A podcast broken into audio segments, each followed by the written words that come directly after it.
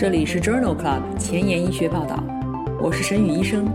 每周五天，每天半小时，只讨论最新最好的顶尖专科文献，介绍给感兴趣的同行们。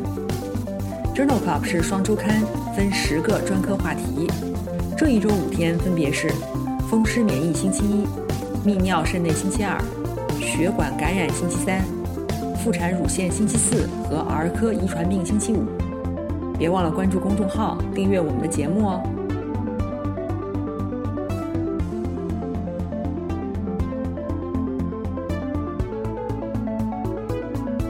今日头条：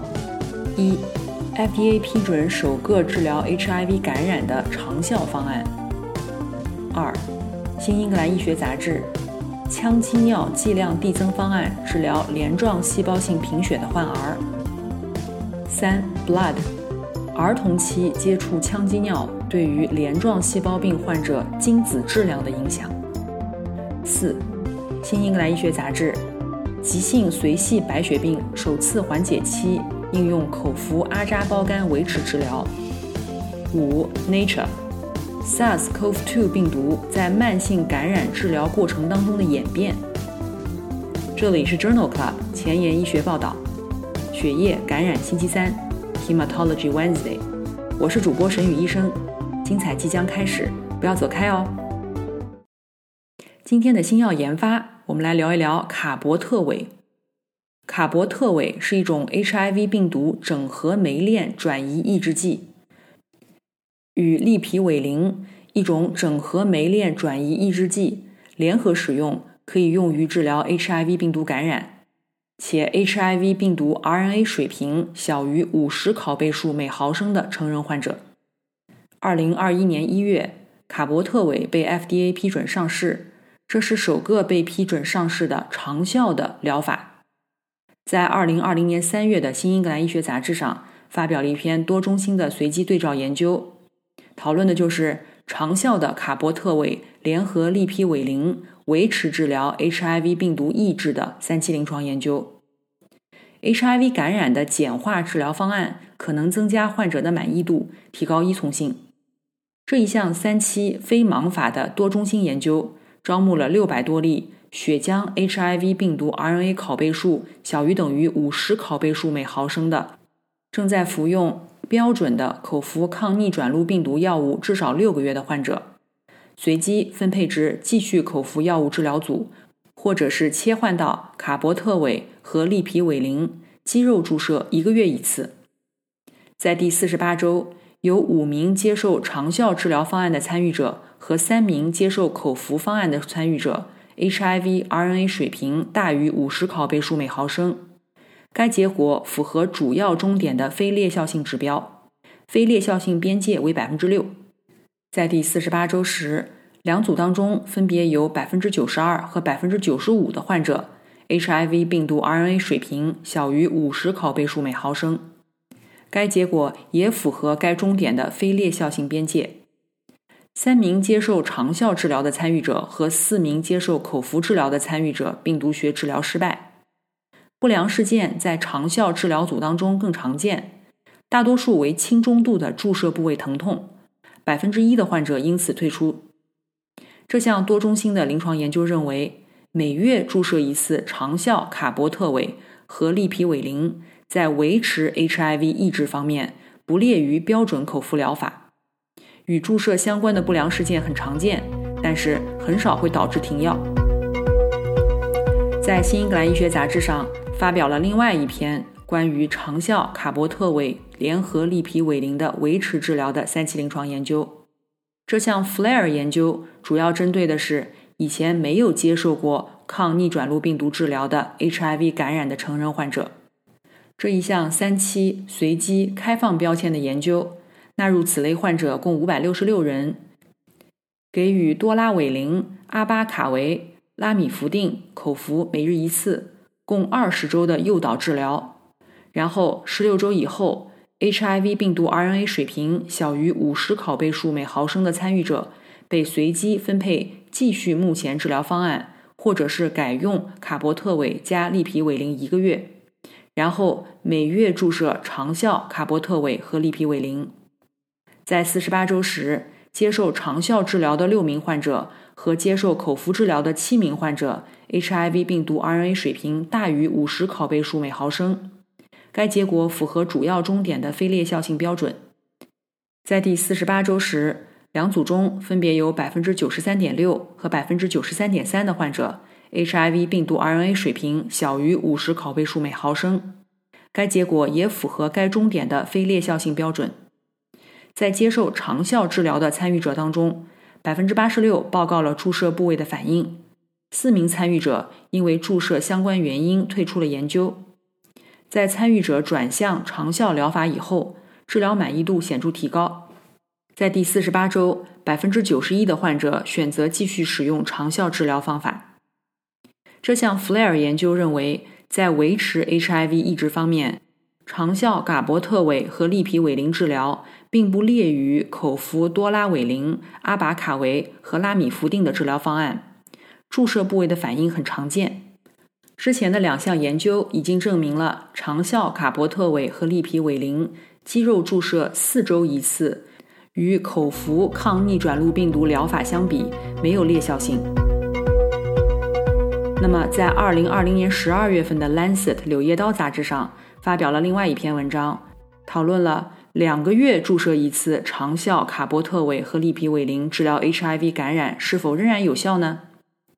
这项 Atlas 2M 研究是一项正在进行的随机多中心非盲法的三 B 期临床研究，目的就是比较长效的卡波特韦和利皮韦林肌肉注射四周一次和八周一次，持续四十八周抗病毒的疗效。这项研究一共纳入了一千多例 HIV 感染的经治疗以后 RNA 水平小于五十拷贝数每毫升的患者，随机给予卡博特韦六百毫克和利皮韦林九百毫克肌肉注射八周一次，或者是卡博特韦四百毫克和利皮韦林六百毫克肌肉注射四周一次。参与者当中中位年龄为四十二岁，百分之二十七为女性，百分之七十三为白人。八周一次的治疗方案治疗失败率并不劣于四周一次的治疗方案。病毒 RNA 水平大于五十拷贝数每毫升的比例分别为百分之二和百分之一，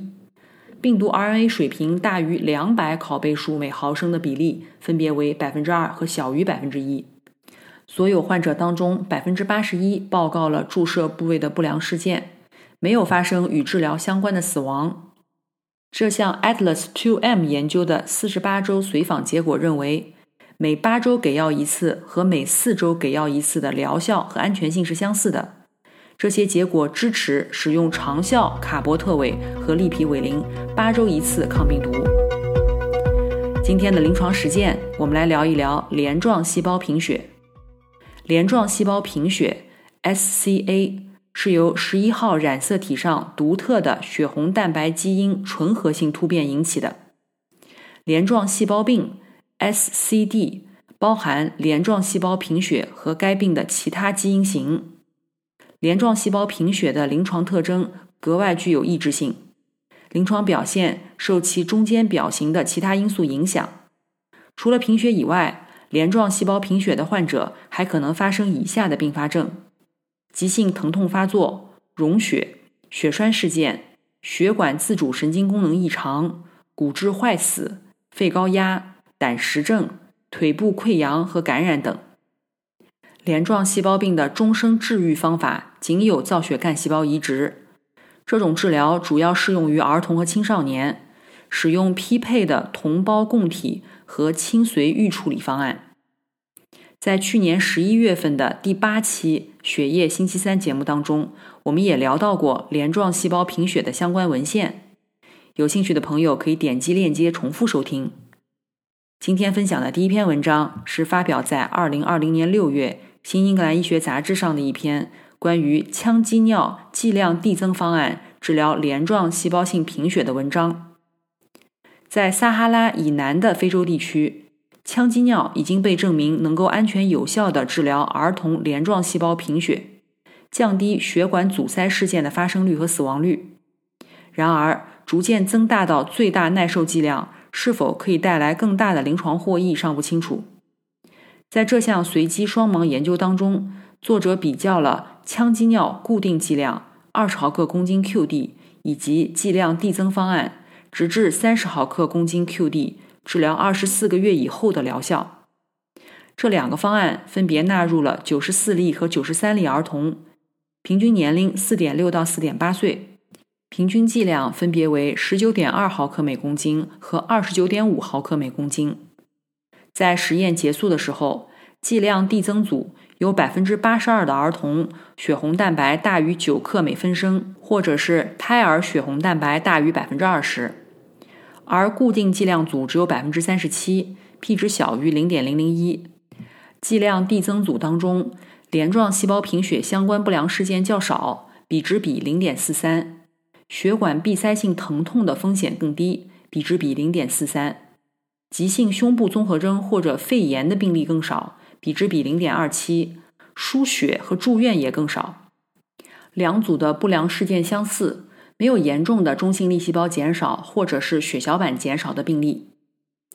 这项研究认为，在撒哈拉以南的非洲地区，镰状细胞贫血的儿童剂量递增的羟基尿临床疗效优于固定剂量组，而且安全性相当。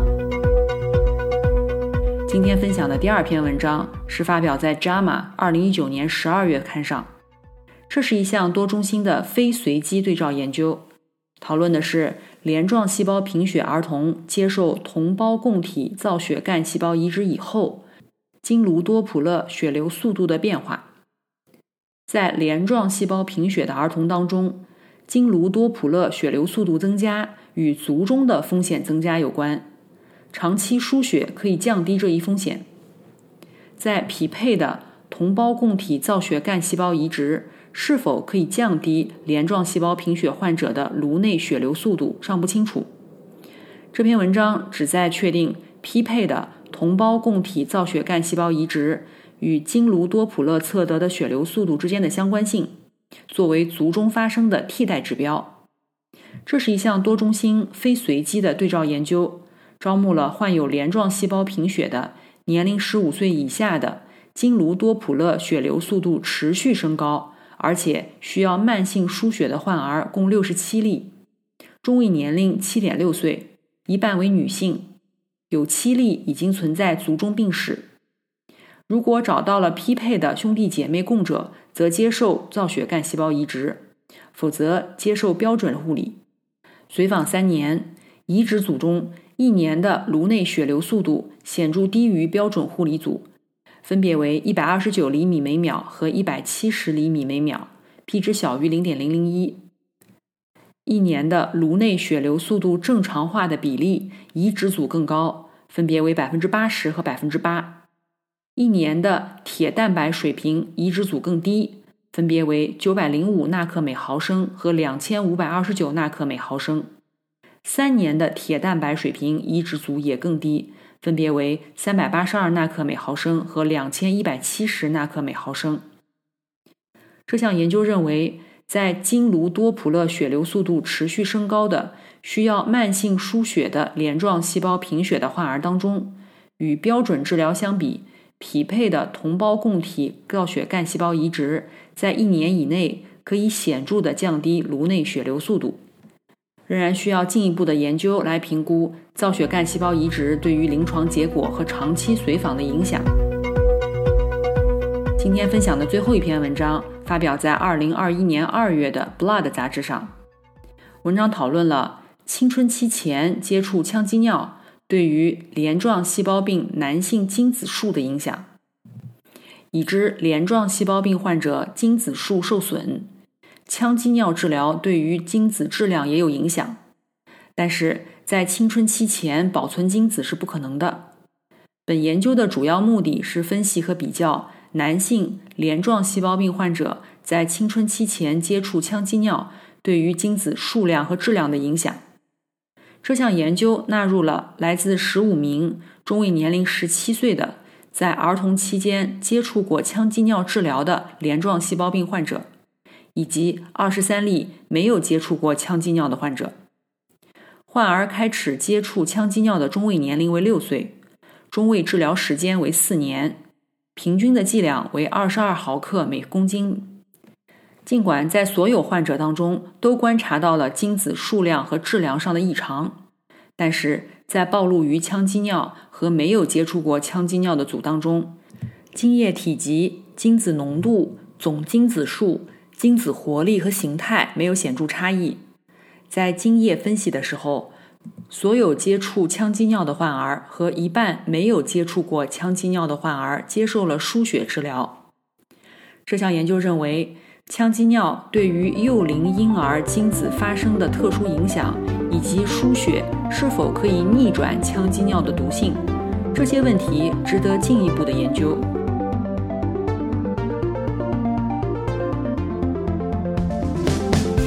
英文不好，找医学文献如大海捞针，没有头绪吗？每天半小时，我把文献精华翻译成中文带给你。工作太忙，没时间看研究进展。导致写课题没有 idea 吗？每周五天，我只和你讨论最新最好的临床研究。Journal Club 前沿医学报道，拉近科研和临床的距离。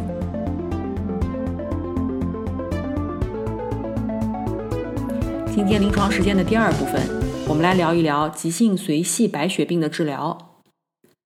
急性髓系白血病的治疗包括诱导缓解。使用 N 环为基础的高强度联合化疗和缓解后治疗，也就是化疗、靶向治疗或者是自体干细胞移植。对于急性髓系白血病的患者的诱导化疗，最常使用的是七加三方案，也就是连续七天静脉注射阿糖胞苷，联合短时间静脉注射 N 环类药物，比如柔红霉素、伊达比星或米托恩醌。最新获批的新药包括2018年上市的 BCL2 通路阻断剂维纳托克和2019年上市的多靶点抗癌药赛利尼索，2018年上市的抗 CD33 单抗与细胞毒性药物偶联的药物吉妥珠单抗奥唑米星，以及2018年上市的 IDH1 靶向药埃弗尼布。今天分享的第一篇文章是发表在二零二零年十二月份《新英格兰医学杂志》上的一篇随机对照研究，讨论了急性髓系白血病首次缓解期应用口服阿扎胞苷维持治疗。虽然诱导化疗可以使许多老年急性髓系白血病患者达到缓解，但是复发的情况十分常见，而且总生存期很短。这一项三期随机双盲安慰剂对照组将阿扎胞苷口服制剂 CC 四八六，这是一种与阿扎胞苷注射剂不具有生物等效性的低甲基化药物，作为强化化疗以后首次缓解期急性髓系白血病患者的维持治疗方案。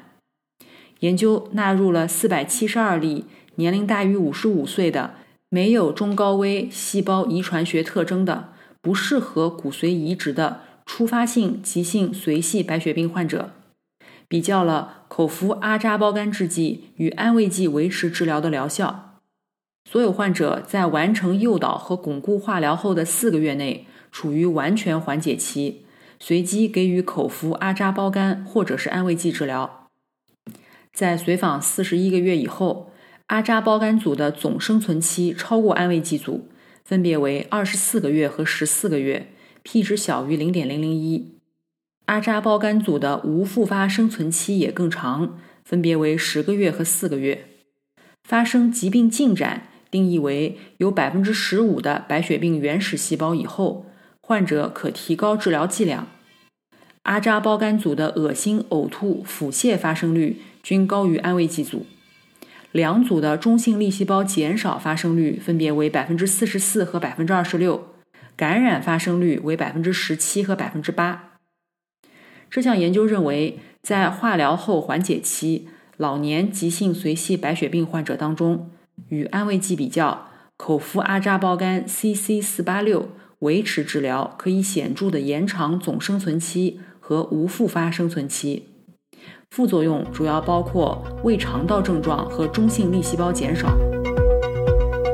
今天分享的第二篇文章发表在《Journal of Clinical Oncology》杂志二零二零年十二月刊上。这是一项开放标签的多中心随机对照研究，讨论的是粒细胞极络刺激因子联合地西他滨预防急性髓系白血病造血干细胞以后的复发。复发是高危的急性髓系白血病异基因造血干细胞移植以后失败的主要原因。该研究旨在探讨重组人粒细胞极络刺激因子 （RHG-CSF） 联合小剂量的地西他滨预防移植术后的复发疗效。这是一项二期临床研究，开放标签、多中心随机对照。招募了二百多例高危的急性髓系白血病患者，这些参与者入组之前的六十到一百天接受了异基因造血干细胞移植，达到最小残余病变阴性。参与者被分配到联合治疗组和不干预组。联合治疗组的患者在第零到五天接受粒细胞极络刺激因子一百毫克每平方米，在一到五天。接受地西他滨五毫克每平方米。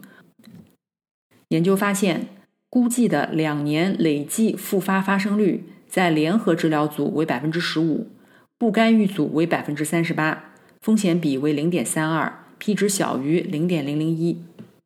联合治疗组与不干预组的两年累计无复发慢性移植物抗宿主病的发生率没有统计学差异。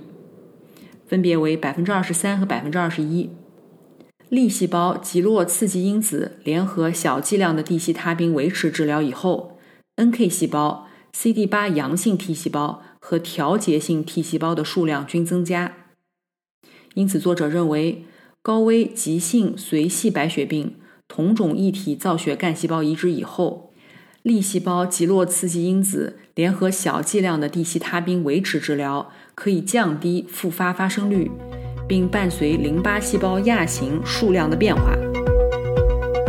今天分享的第三篇文章是一项二期临床研究，讨论的是赛利尼索治疗去甲基化药物耐药的骨髓增生异常综合症或寡原始细胞急性髓系白血病。这篇文章发表在2020年8月的《Lancet Hematology》杂志上。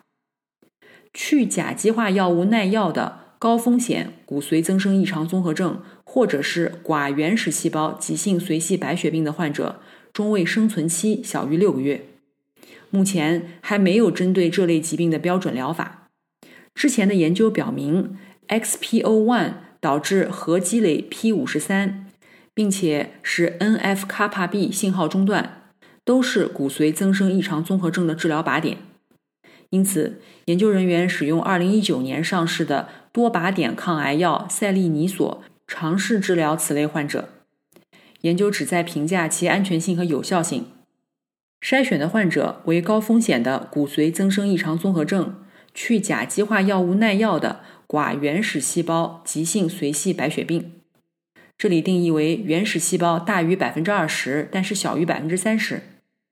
入组患者接受为期三周的口服赛利尼索六十毫克，共两周，然后休息一周。一共二十五例患者参加了该研究，随访八点五个月。骨髓完全缓解的有效率为百分之二十六。另外，约一半的患者病情稳定。这项研究认为，赛利尼索在患有骨髓增生异常综合症或者低甲基化药物耐药性的。寡原始细胞急性髓系白血病患者当中有较好的疗效。今天分享的最后一篇文章是发表在《Journal of Clinical Oncology》杂志2020年10月刊上。这项 Caveat 研究是一项 EB 期的临床研究，目的是评价 BCL2 抑制剂维奈托克联合强化化疗治疗急性髓系白血病的耐受性和疗效。这项研究。招募了五十一例年龄在六十五岁以上的适合强化化疗的急性髓系白血病患者，给予维奈托克剂量递增治疗。诱导期的最后七天和诱导期结束以后的七天，共十四天当中，给予维奈托克五十到六百毫克 QD 剂量递增，联合诱导期结束后一到五天的阿扎胞苷静脉注射。以及第二到第三天伊达比心静脉注射。巩固期为四个周期，包括十四天的维奈托克、两天的阿扎包干和一天的伊达比心。患者的中位年龄为七十二岁。在诱导期当中，三级以上的非血液学毒性主要表现为发热性中性粒细胞减少症和败血症。与诱导期不同，在巩固期，血小板恢复明显延迟，总缓解率为百分之七十二，在新诊断的急性髓系白血病当中为百分之九十七，在继发的急性髓系白血病中为百分之四十三。这项 EB 期的 Caveat 研究认为，维奈托克联合五加二诱导化疗。对于适合化疗的老年性急性髓系白血病患者的安全性和耐受性都是可控的。在新诊断的急性髓系白血病当中，高缓解率值得进一步的研究。今天的前沿医学板块，我们来聊一聊 SARS-CoV-2 病毒在慢性感染治疗过程当中的演变。这篇文章发表在2021年2月的 Nature 杂志上。SARS-CoV-2 刺突蛋白是病毒感染的关键蛋白，也是一个主要的抗体靶点。来自英国剑桥大学的研究人员发现，在接受恢复期血浆治疗的免疫抑制的 COVID-19 患者当中，慢性感染时机体对于中和抗体的敏感性降低，病毒变异的可能性增加。作者对于101天内23个时间点的病毒进行了全基因测序。发现，在最初的五十七天内，服用两个疗程的瑞德西韦以后，总体病毒的群体结构变化不大。然而，在恢复血浆治疗以后，则观察到了大量的动态的病毒种群变化，出现了一种显性病毒株，在刺突蛋白 S 一亚基 N 端结构域当中出现了双突变。体外实验当中。双突变对于恢复期血浆的敏感性略有下降，但是感染能力与野生型相似。D796H 突变导致恢复期血浆敏感性下降，但是感染能力也下降。但另一种突变 Sigma 六十九 Sigma 七十突变体的感染能力比野生型高两倍，这可能弥补了 D796H 突变导致病毒感染能力下降的问题。这项基础研究认为，在出现病毒变异的恢复期血浆治疗期间，SARS-CoV-2 病毒受到了强烈的自然选择，并且对恢复期的血浆治疗的敏感性显著降低。今天就聊到这里。如果你真心喜欢我的节目，不用给我点赞，现在就去转发分享吧。像我一样，把最新最好的文献介绍给需要的朋友。明天是妇产乳腺星期四节目，精彩继续，不见不散哦。